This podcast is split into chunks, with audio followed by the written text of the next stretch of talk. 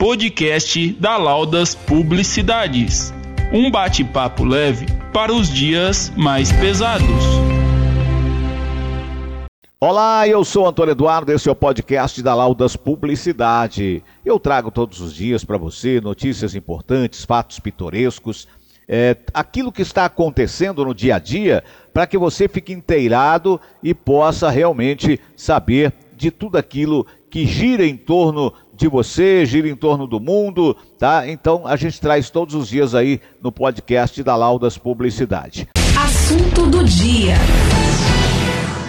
O cachorro late quando faz au, au. Levanta a perna pra fazer xixi.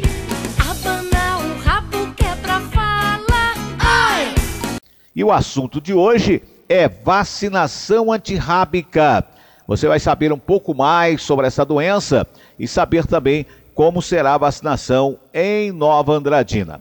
Olha, embora nos dias de hoje a raiva seja uma doença considerada um tanto incomum, ela ainda é tida como uma grande preocupação por parte dos donos dos animais.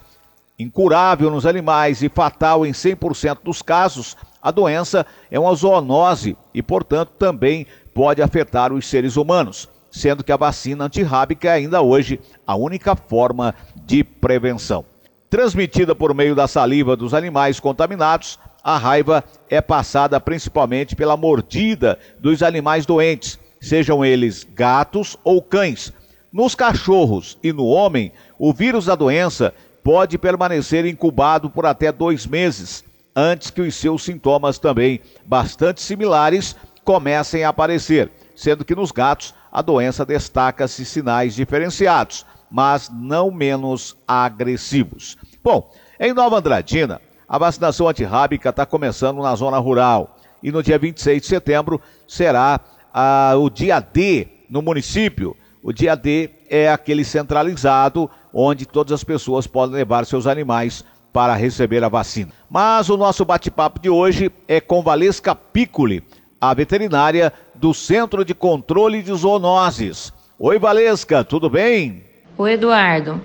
Então, apesar do momento que a gente está enfrentando, a gente não pode esquecer que a raiva ela é uma zoonose de grande potencial de transmissão, sendo a vacinação extremamente importante para proteger a saúde dos animais e, assim, consequentemente, a nossa.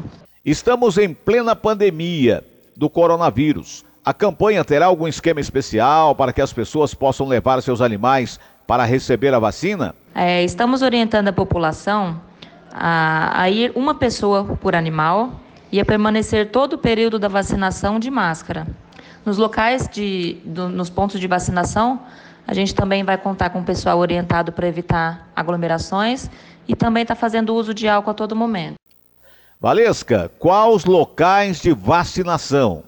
Os postos de vacinação são Escola Brincando de Aprender, no bairro Morada do Sol, Escola Estadual Irma Ribeiro, Escola Austrílio Capilé de Castro, Escola Fátima Gaioto Sampaio, Escola Luiz Soares Andrade, que seria Centro Educacional, Escola Padre Anchieta, o Iagro, a Escola Antônio Joaquim de Moura Andrade, aqui no CCZ e em Casa Verde, na escola Luiz Cláudio Josué. Eu gostaria de saber também qual o maior transmissor da raiva. Isso é importante as pessoas saberem. Apesar do, dos animais domésticos serem os principais transmissores da raiva na, na área urbana, o principal vilão certamente é o morcego, que fica na área silvestre e acaba transmitindo a raiva para o gado ou para os outros animais que vivem a campo. Podemos dizer que a raiva está controlada, isto é, com a vacinação, o Brasil não tem registrado novos casos?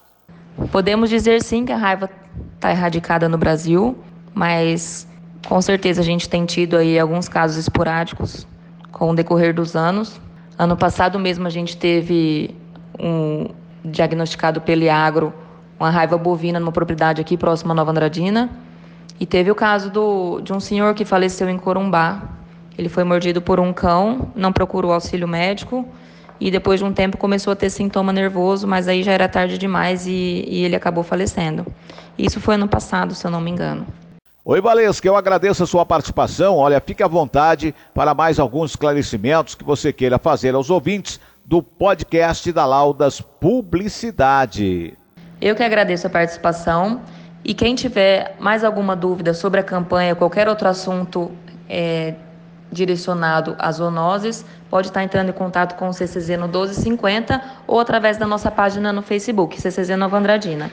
Muito obrigada e tenha um bom dia. O nosso bate-papo de hoje foi com Valesca Piccoli, a veterinária do Centro de Controle de Zoonoses de Nova Andradina. Eu sou Antônio Eduardo e esse é o podcast da Laudas Publicidade. Eu volto.